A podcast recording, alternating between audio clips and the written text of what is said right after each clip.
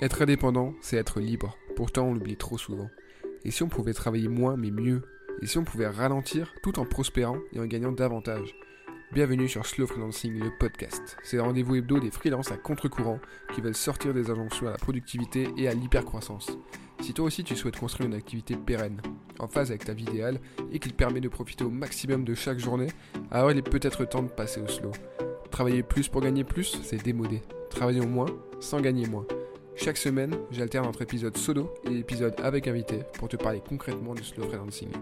Le meilleur moyen de soutenir ce mouvement et ce podcast, c'est de t'abonner, de mettre 5 étoiles sur ton app de podcast et d'en parler à tes potes freelance. Allez, entrons dans le vif du sujet. Est-ce que j'en ai vraiment besoin? Est-ce que je peux faire sans? Pour Mathieu, ce sont les questions les plus importantes dans nos vies. Projet, idée, objet, as-tu vraiment besoin de tout ce qui compose ta vie? Du moment que tu tout ce dont tu as besoin, tu n'as pas besoin de plus. Logique, non? On peut se sentir mieux avec moins. Souvent, c'est suite à une période de questionnement ou de crise qu'on le comprend. Cette réduction passe par le minimalisme et l'essentialisme, et une fois implantée, elle dure dans le temps. Si on base sa réussite sur des facteurs externes, on s'enchaîne à des choses qu'on ne maîtrise pas.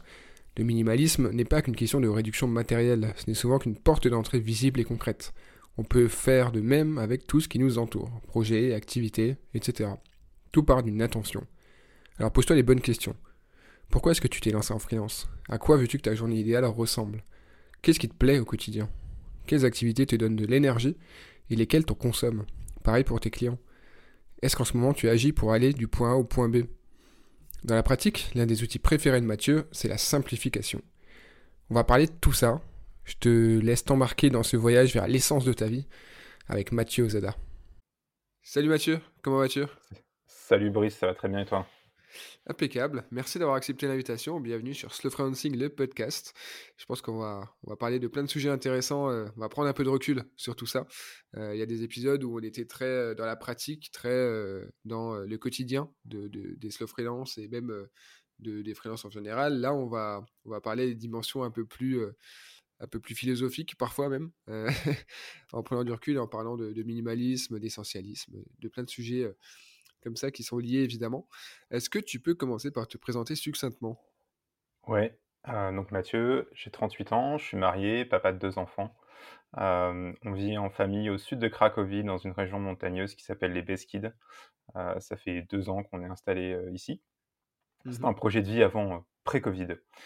Et je bosse comme freelance et coach, donc freelance en copywriting et coach pour d'autres freelances, pour des, et pour des solopreneurs essentiellement.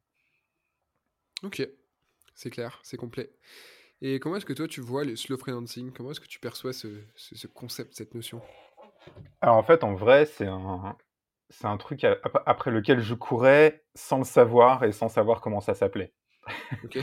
euh, j'ai mis le mot, quand toi tu as mis le mot dessus et que j'ai vu passer une publication euh, de Brice qui disait Ah tiens, slow freelancing. Et je me suis dit, tiens, ça, ça correspond euh, curieusement à ce que je vis dans mon, dans mon quotidien. Mmh. Concrètement, moi, j'ai 12 ans de salariat avant de, avant de partir euh, et, de, changer de vie complètement. Donc, euh, métro, boulot, dodo, euh, voilà. On ne fait pas l'histoire que, que, beaucoup de monde. Et j'avais envie d'autre chose parce que, voilà, étant, étant papa de deux enfants, j'ai envie d'avoir du temps pour eux. Autrement que le petit bisou à 8 h du matin et le petit bisou à 8 h du soir, juste mmh. avant qu'ils se couchent. Et, et, et, en fait, on est parti et j'ai tout réinventer de zéro en me disant voilà, la contrainte de base, enfin la contrainte, la donnée de base, l'intention de base, c'est d'être présent pour ma famille. Et donc j'ai construit l'activité autour, ce qui m'a amené en fait à travailler quasiment à mi-temps. Euh, et donc je, en termes de rythme, si tu veux, je bosse essentiellement le matin. Toutes les phases de production sont le matin. Euh, j'ai des phases on va dire, commerciales ou de petites tâches légères l'après-midi. Mais je garde les après-midi pour la famille, pour les contraintes familiales. C'est calqué sur le rythme de vie ici, puisque les enfants ont école que le matin. Et du coup, si tu veux, c'est pour ça que je te dis c'est un slow freelancing de fait, parce que je me retrouve à effectivement avoir cette phase de travail le matin, cette phase beaucoup plus légère, beaucoup plus détendue l'après-midi. Et, et, finalement, cette capacité à, à organiser mon temps exactement comme j'en ai envie et en préservant mon énergie aussi. C'est ça qu'on veut. Euh, trop bien. Est-ce que du coup tu peux euh, nous raconter un peu ton parcours vers le minimalisme, du coup, ce qui t'a amené vers, euh, vers c'est pas seulement un mode de, c'est pas seulement dans le travail, mais c'est un, comment t'appelles ça d'ailleurs, un état d'esprit, une valeur? Ouais, c'est un. Tu citais le terme philosophie là au début. Une philosophie. C'est là, ouais. Pour moi, c'est de la philosophie pratique, vraiment pratique en fait. C'est une vraie démarche personnelle. C'est un vrai questionnement qu'on mène à titre personnel. Je sais plus trop comment je suis tombé dedans. Euh, en vrai. Euh, je me souviens avoir lu beaucoup euh, un blogueur américain qui s'appelle Tynan. Mmh et à l'époque où je le lisais, il vivait dans un, dans un camping-car. Il était développeur, il vivait dans un camping-car. Et ça m'intriguait. C'était clairement pas pour moi, mais le, la démarche, si tu veux, l'intention m'intriguait énormément. Je me dis, tiens, c'est rigolo, quelqu'un qui, à penser sa vie et son rythme de vie complètement différemment. Et ce gars-là parlait de minimalisme, en fait, parce que euh, ben, quand tu vis dans un camping-car, forcément, tu n'accumules pas 30 milliards, 30 milliards de choses. Quoi. T'as pas trop le choix. Voilà, donc si je remonte le plus loin dans les souvenirs, je me rappelle de ça. Après, j'ai découvert euh, tous les blogueurs américains qui ont, qui ont, explosé sur, la, sur le thème minimaliste il y a, il y a 10 ans, les Léo Babota, les Joshua Baker sur euh, Becoming, Becoming Minimalist. Euh, Joshua Phil Milburns et euh, Ryan Nicodemus, euh, le site The Minimalist. Mmh et j'ai dévoré tout ça au fil des années. J'étais, j'avais qu'un seul feed RSS, c'était un feed de minimalisme, et je ne lisais que les articles qui traitaient du sujet. Et voilà. Puis de fil en aiguille, du coup, tu sais, on, tu commences à trier. Allez, tu, tu, fais le tri sur une étagère, tu fais le tri dans tes vêtements, tu fais le tri dans tes bouquins, tu fais le tri dans tes CD. Puis en fait, au fur et à mesure, tu te, tu te rends compte que ça commence à t'apporter un peu d'espace, un petit peu de clarté d'esprit, et puis bah, une fois que tu as mis une fois que as mis un pied dans le terrier du lapin, c'est terminé quoi, tu descends jusqu'au bout. ouais, ouais, oui, parce qu'en fait tu te rends compte que t'as pas tellement besoin de toute la quantité. Alors ça peut être des objets, mais ça peut aussi être des pensées, ça peut aussi être des tâches. Euh, et au final, tu te rends compte que euh, parfois, comme dirait l'autre, less is more. ouais, c'est complètement ça en fait. C'est-à-dire que en fait, on est dans un monde, c'est Greg McKeown qui disait dans, dans, Essentialism, il dit on est dans un monde où on a un nombre de choix, un nombre d'options, euh, un accès à tous les biens de consommation à un niveau qui n'a jamais été atteint dans l'histoire. Hmm. Et c'est beaucoup trop en fait pour notre cerveau qui n'est pas conçu pour gérer ça. On n'a pas appris à choisir, on n'a pas appris à gérer ce volume d'informations, ce volume de consommation, etc. Et si tu veux, la démarche minimaliste, elle permet vraiment de se poser et comme tu viens de le dire, de se dire, OK, fondamentalement, de quoi j'ai besoin dans tout ça? Et en fait, quand tu te poses vraiment la question et que tu recommences et que tu commences à retirer des choses de ta vie, des projets, des idées, des choses physiques, tu te dis, mais en fait, euh, j'ai pas besoin vraiment de grand chose, quoi. Du moment que j'ai un toit sur la tête, que je suis chauffé, que j'ai des vêtements, que j'ai à manger, que j'ai mes besoins primaires qui sont couverts en termes de sécurité et de soins, et que j'ai des relations sociales qui sont satisfaisantes avec un, cercle resserré euh, d'amis, de relations familiales. Plus on pourrait rajouter une dimension, euh, voilà, des projets intéressants au niveau, euh, au niveau personnel ou professionnel. Une fois qu'on a dit ça, moi je suis convaincu qu'on n'a pas besoin de plus. Mmh. Et pour faire tout ça, on n'a pas besoin de grand-chose, en vrai. Ouais, ouais. Bah, c'est un peu le constat, j'ai l'impression que font beaucoup de personnes qui passent par ce chemin-là. Euh, mais c'est vrai que tant qu'on n'y est pas, euh, on est un peu dans cette, euh, cette rat race, comme disent les Américains, un peu dans ce, dans ce schéma, la tête dans le guidon, où bah, on, on a toujours plus, on veut toujours un appart plus grand, on veut toujours avoir les derniers équipements à la mode, on veut toujours je sais pas, et, toujours plus d'argent aussi. Bon, après ça, c'est s'il y a des, enjeux, des projets derrière, pourquoi pas.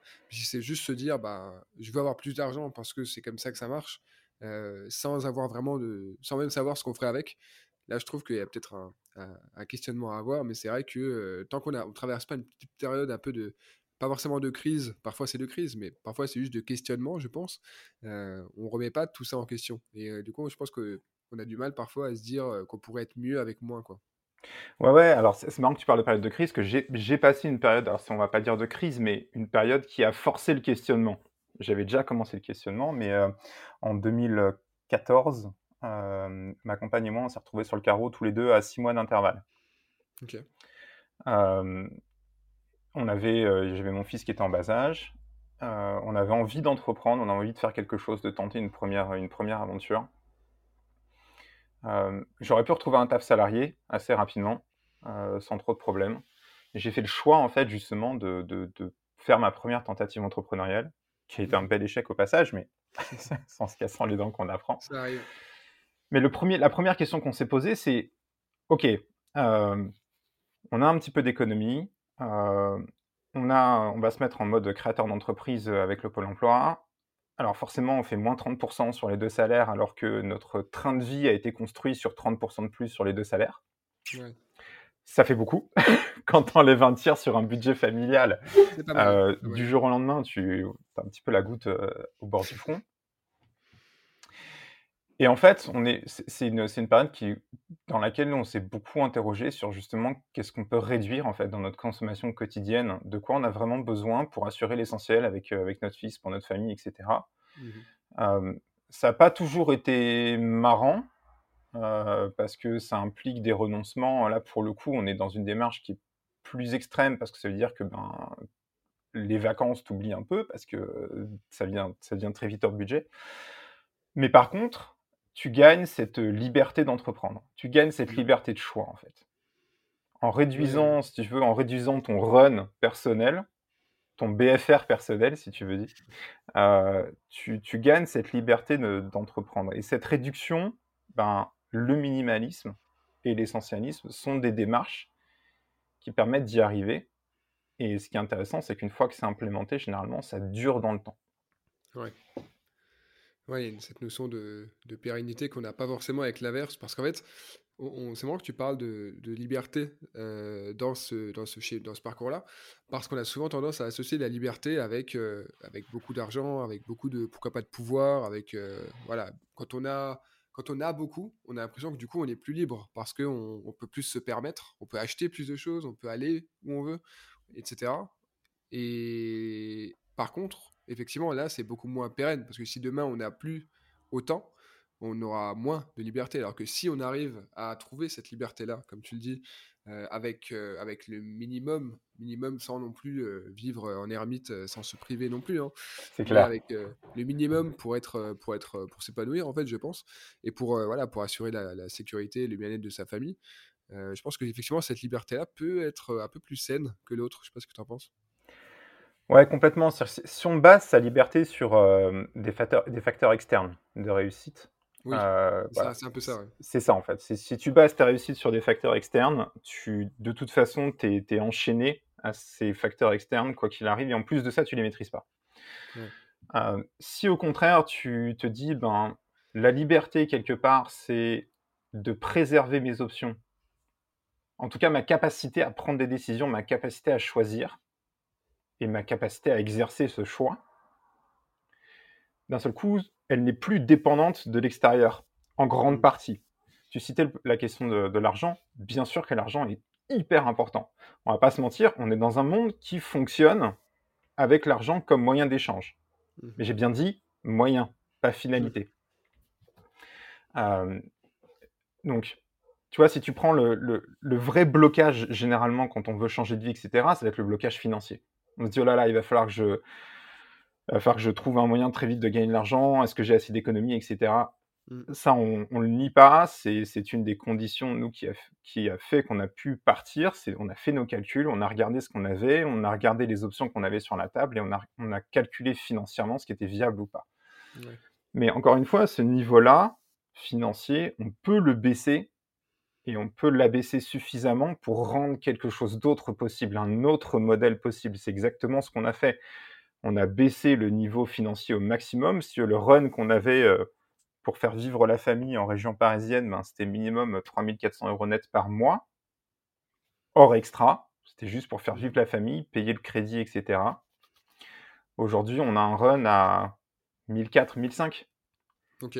Est-ce que, est que le fait de vivre en Pologne, ça aide aussi Bien sûr, ça fait, ça fait partie intégrante du choix, euh, de se dire on a cette option-là parce que euh, attache familiale, etc.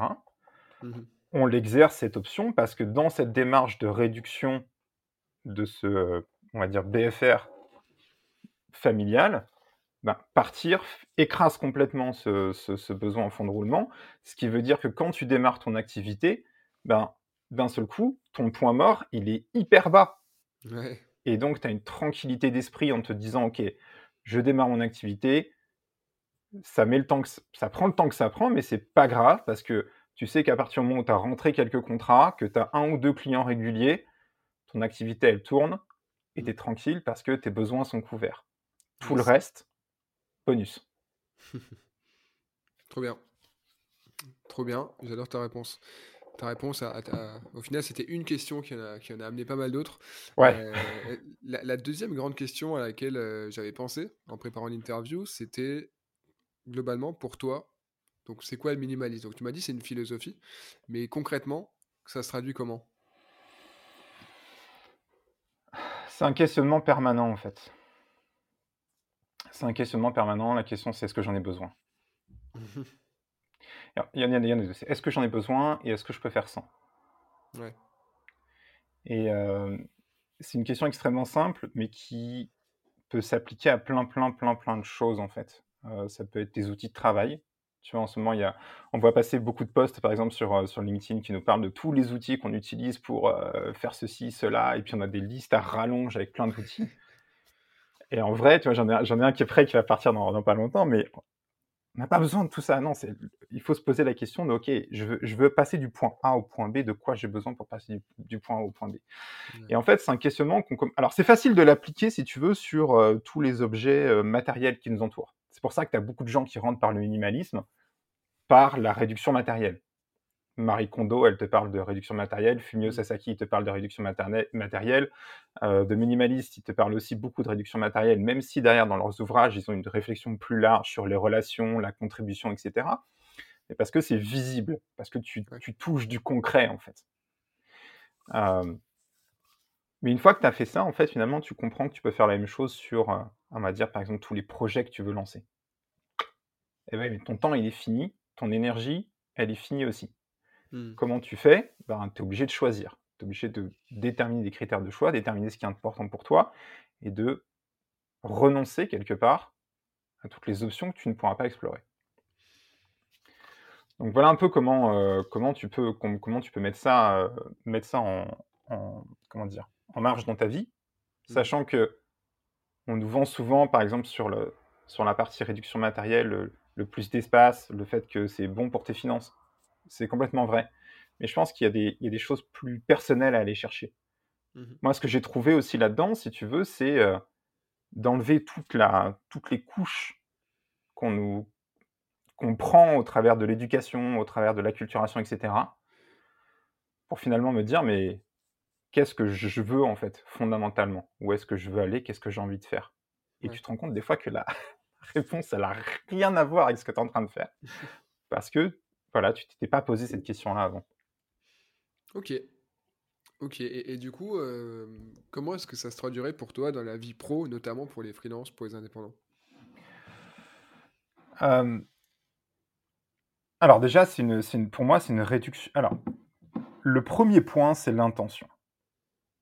Et c'est d'ailleurs, euh, c'est d'ailleurs ce qui fait le lien avec l'essentialisme en fait, parce que ce qui manque un petit peu dans la démarche minimaliste telle que telle qu'on peut la, la lire depuis depuis 10-15 ans, il manque l'intention.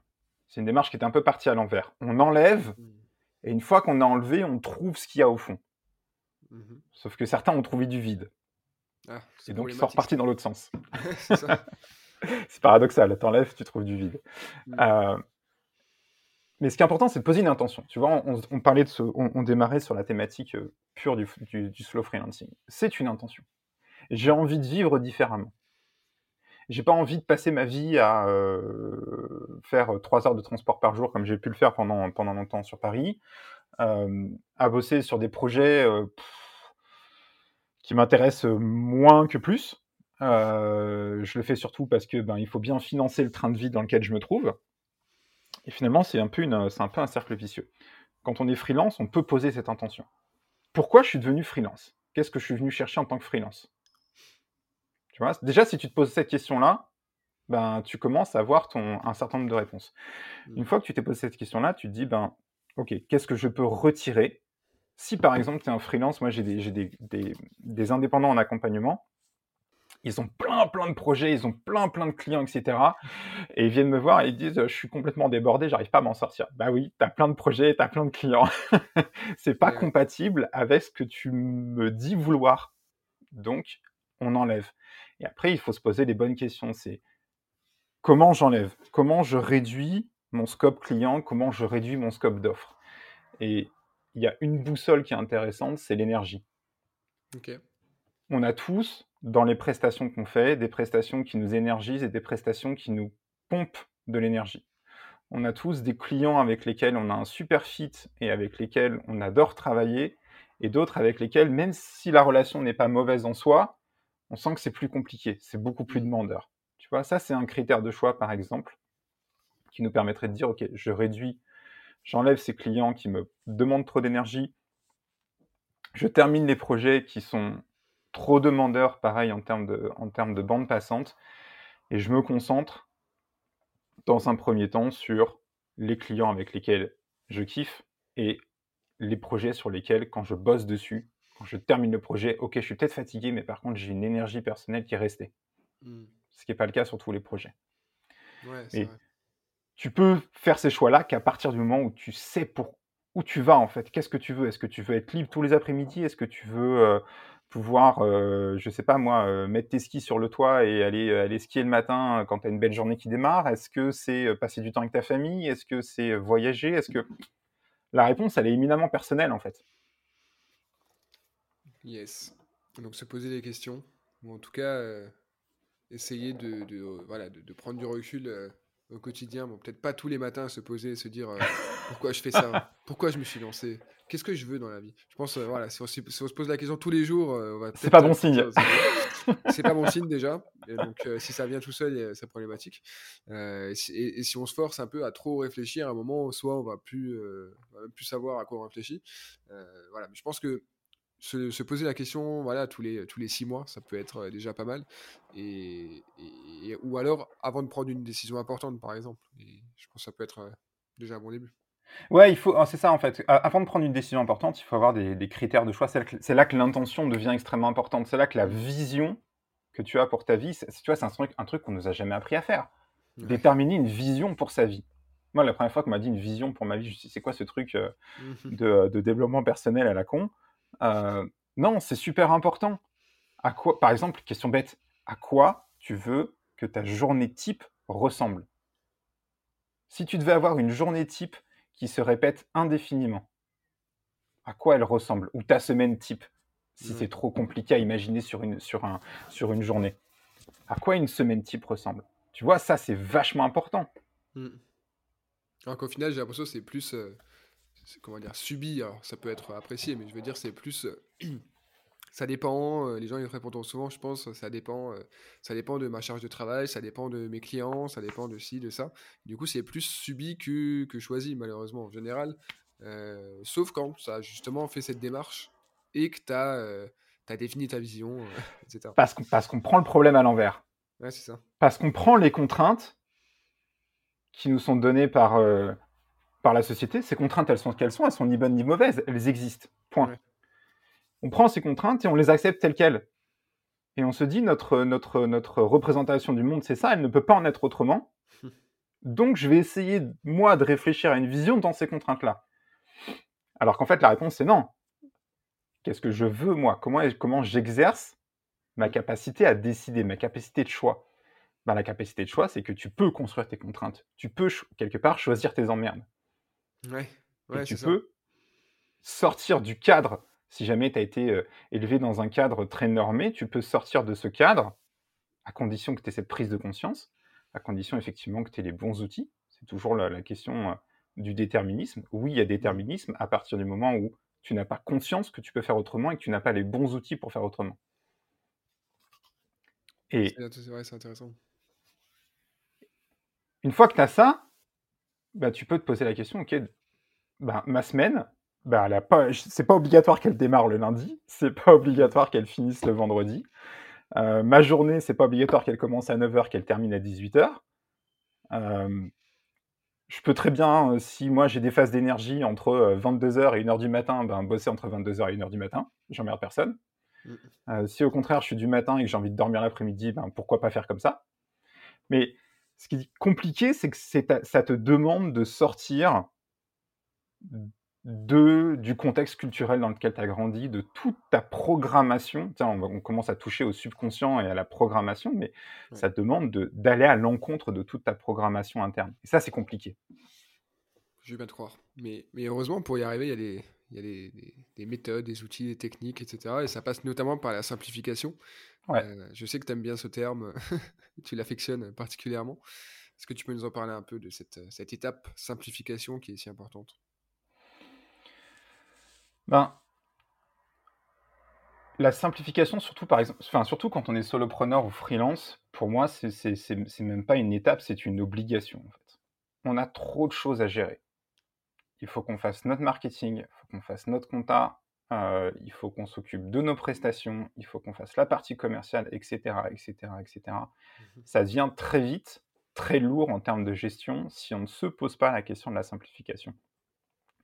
La question de la simplification, par exemple, en termes de process, c'est de se dire, OK, est-ce qu'il y a des choses, concrètement, que je fais au quotidien, récurrentes, dans mon activité, qui me rapportent strictement rien? Mmh. Pas de clients, pas de contacts, ça n'élargit pas mon réseau. Par contre, je dépense de l'énergie. la simplification, c'est aussi sur tous les outils qu'on utilise. On en parlait tout à l'heure est-ce que j'ai besoin d'utiliser tous les outils qu'on me dit que je devrais utiliser? Mmh Pour mener mon, toute la partie content marketing, j'ai deux outils. J'ai Note sur Mac et sur, euh, et sur iPhone qui sont synchronisés par défaut, mmh. et j'ai TextEdit, l'éditeur de texte sans option. Et je fais tout avec ces deux outils-là. Je prends des notes et je rédige des fichiers texte. Point barre. J'ai pas de notion, j'ai pas de, j'ai rien d'autre.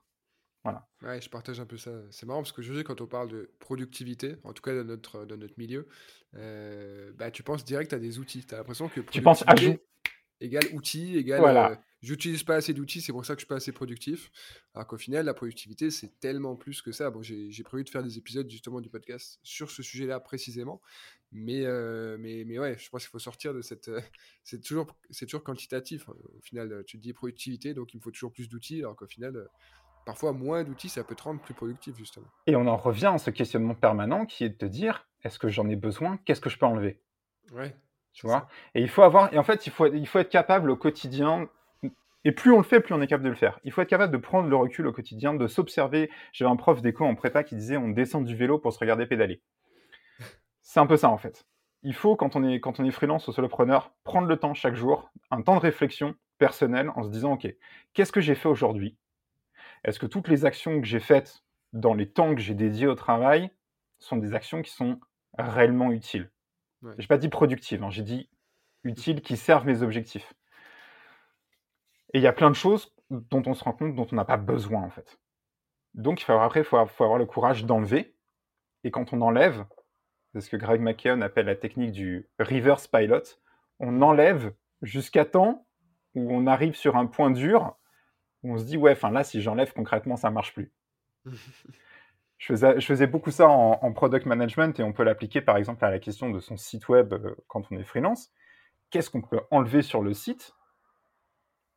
Et on peut se poser la question jusqu'au moment où on se dit, OK, est-ce que la personne peut encore réaliser l'action que j'attends d'elle? Par exemple, si mon site est dédié au fait que les gens me contactent, prennent rendez-vous pour, euh, pour un diagnostic ou, euh, ou fassent une demande de devis, de quoi j'ai besoin? Bah, Globalement, tu as besoin d'une proposition de valeur et d'un appel à l'action. Tout ce que tu mets en plus, bah, c'est en plus par définition. tu peux légitimement poser la question de est-ce que ça vient servir la conversion ou pas? Ça, c'est un exemple extrêmement précis, mais c'était pour euh, essayer d'illustrer un petit peu ce questionnement permanent qu'on doit avoir sur son activité, qui est de se dire, voilà, qu'est-ce que je fais aujourd'hui que je n'ai pas besoin de faire? Gary McCann, il dit, je relisais ce matin, je te, coupe, mais l'exemple est, frappant. je relisais ce matin dans l'essentialisme, euh, il dit, voilà, j'ai bossé avec un, top manager qui a pris un poste sur lequel son prédécesseur avait euh, mis en place des énormes dashboards qui était diffusé à tous les autres managers. Et toute son équipe euh, passait énormément de temps à produire les dashboards, à sortir les KPI, etc. etc. Et le mec est arrivé, il s'est dit, bah en fait, qu'est-ce qui se passe si j'arrête de le faire, quoi? Il a arrêté de le faire, il s'est rien passé. Personne ne lui a demandé où était son dashboard. Hmm. Tu vois C'est un exemple extrême, mais il y a plein de choses dans notre activité, dans nos activités, parce que c'est très personnel. Il y a plein de choses qu'on peut enlever parce que globalement on les fait parce que un jour on a commencé à les faire ou parce qu'on a vu d'autres personnes les faire, mais finalement ça ne correspond pas vraiment à ce dont on a besoin. Yes. Ok, très clair. Et il y a un autre euh, sujet, un autre concept que je voulais aborder avec toi. Alors, on en a parlé un petit peu, euh, et on, entend, on en entend parler, en fait, j'ai l'impression, de plus en plus. Mais est-ce que tu peux nous parler un peu de l'essentialisme? Ouais. En fait, pour moi, c'est la brique manquante au minimalisme. Ce que je disais tout à l'heure, le minimalisme, euh, on l'a beaucoup vu sous l'angle réduction. J'arrive, je prends mes sacs poubelles, ou euh, je mets toutes mes fringues sur le lit à la Marie Kondo. je me demande si ça m'apporte une petite étincelle de joie. mais c'est souvent vu sous, sous l'angle de la réduction. Et le problème, c'est que la réduction pour la réduction, elle t'amène nulle part. Mmh. C'est là où effectivement les gens peuvent trouver le vide. Euh, ça me fait penser, tu sais, à cette, euh, à cette pub du loto où tu avais un mec au bord de la piscine. Euh, c'était en pleine journée et en fait il appelait tous ses potes pour savoir s'ils pouvaient venir passer du temps avec lui, sauf qu'en fait tous les potes sont, tous ses potes sont, sont au boulot, bah donc il se retrouve comme un con tout seul au bord de sa piscine. c'est un peu ça en fait, pour pas se retrouver, pour pas se retrouver comme de ronds de flanc, mais tout seul pour le coup. Il faut se poser la question de l'intention. Et la démarche essentialiste pose fondamentalement la question de l'intention. McKeown, il appelle ça l'intention essentielle. C'est euh, le pourquoi tu fais euh, le pourquoi tu fais les choses. L'intention, elle te donne, si tu veux, des critères de choix. Mm-hmm. Si tu n'as pas d'intention, tu n'as pas de critères de choix. Si tu n'as pas de critères de choix, tu ne peux pas éliminer, tu ne peux pas choisir, tu ne peux pas dire non.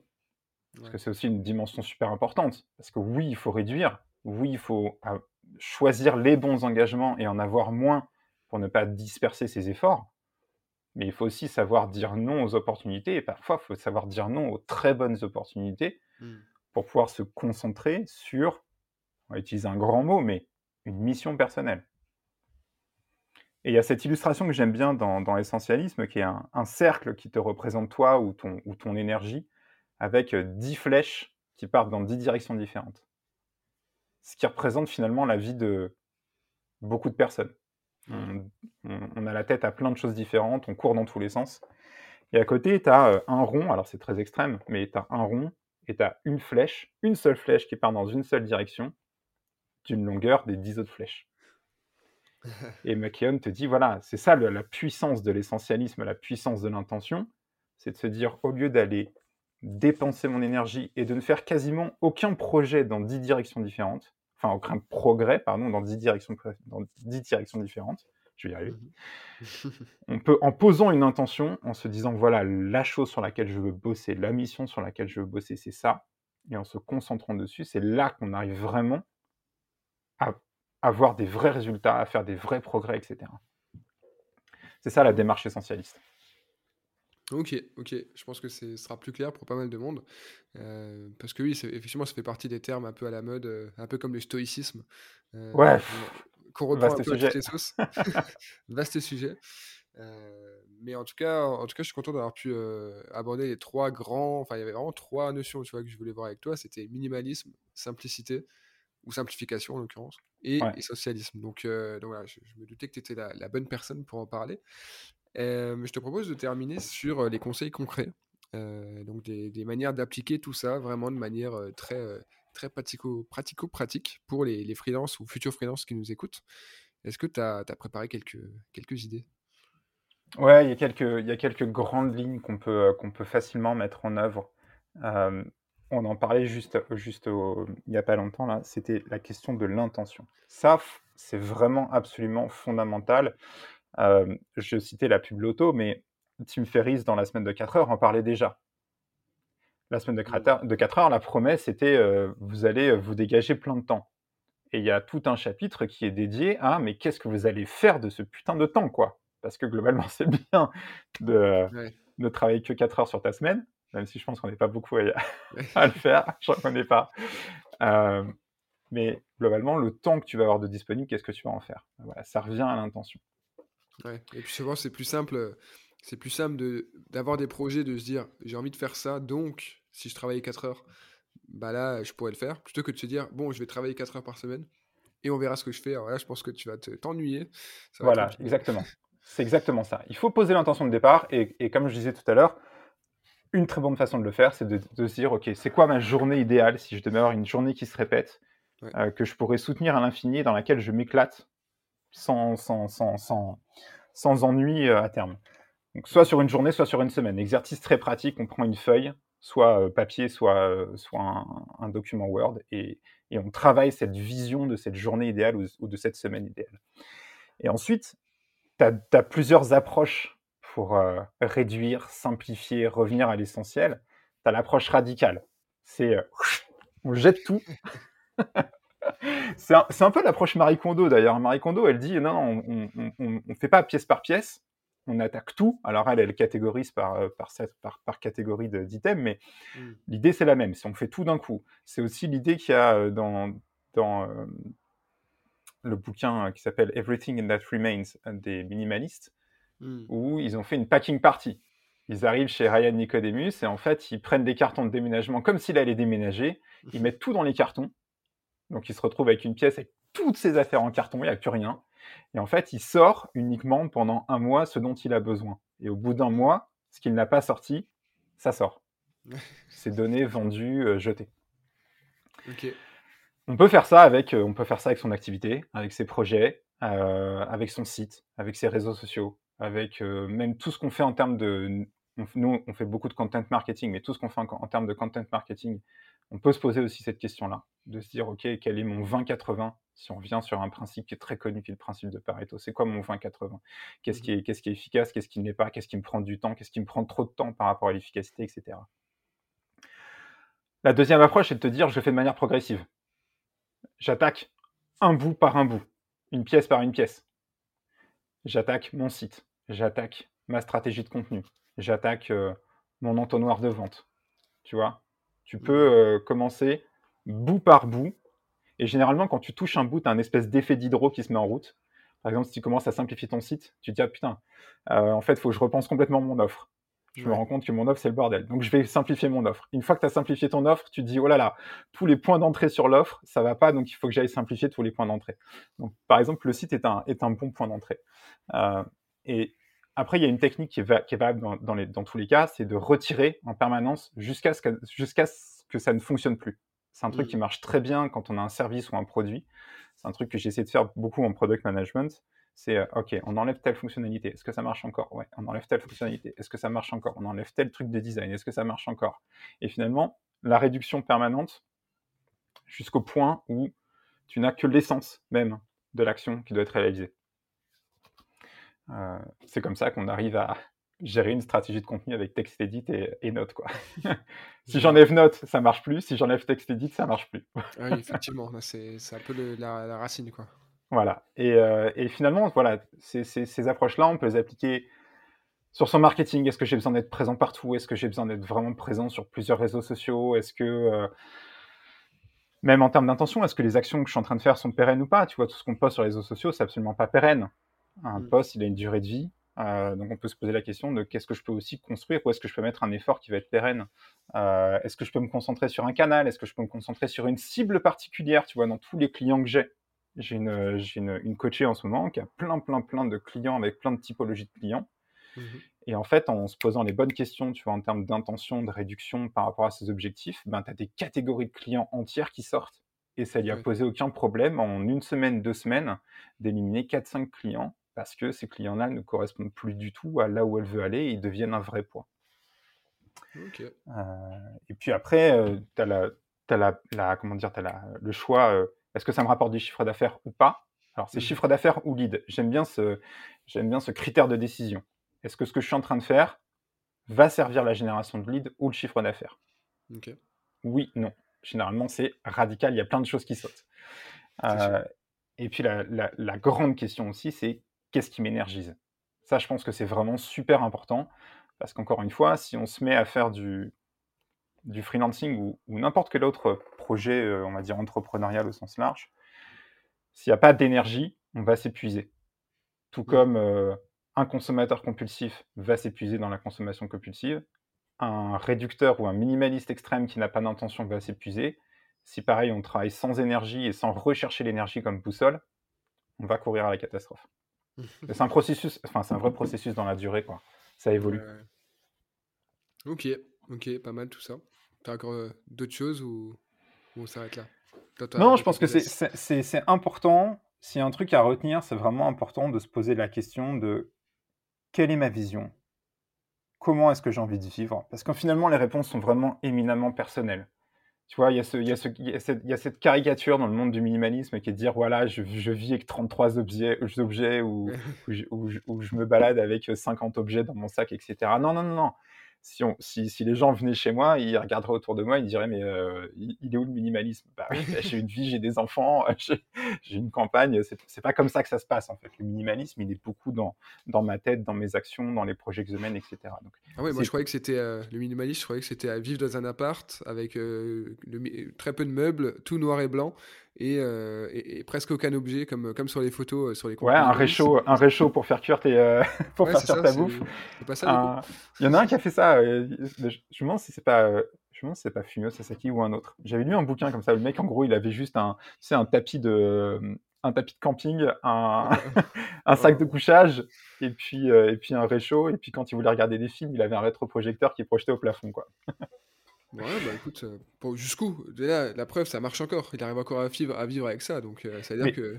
c'est sa réponse, c'est sa définition en fait. Ce qui est important, c'est de se poser les questions pour soi, d'avoir une vision très claire. Je pense que vraiment, le plus important, c'est d'avoir une vision très claire sur comment est-ce que j'ai envie de vivre ma vie, à quoi je veux qu'elle ressemble. Mmh et ensuite, le minimalisme et l'essentialisme sont que des outils, c'est pour ça qu'on parlait de philosophie pratique, on vient appliquer sur cette intention, sur cette vision-là, qui permettent de l'atteindre. Super. Super, bah écoute, j'ai appris plein de choses. Je suis sûr que les, auditeurs et les auditrices aussi. Euh, merci pour, euh, pour tout ça, pour toutes tes, pour toutes tes lumières. Euh, c'était bah, un plaisir de, de, parler de tout ça avec toi. Merci de m'avoir donné l'occasion de partager tout ça. C'est vraiment des sujets qui me tiennent vraiment à cœur. Je pense qu'il y a C'est un vrai sens de l'histoire de, de, de, revenir à l'idée à de la simplicité volontaire. Ça se voit, ça se voit que, ça te passionne, donc euh, trop cool. Merci beaucoup, on, se, reste en contact et je te dis à très vite. À très vite Brice, merci beaucoup. Merci infiniment d'avoir écouté cet épisode jusqu'au bout. S'il t'a plu, je t'invite à t'abonner à la newsletter. J'y développe notamment le sujet abordé dans l'épisode, le lien est en description. Je te laisse aussi me mettre 5 étoiles et un commentaire sur ton appli, ça m'aide beaucoup. Et je te dis à la semaine prochaine pour un nouvel épisode de Slow Freelancing, le podcast. Ah, et surtout, n'oublie pas de ralentir.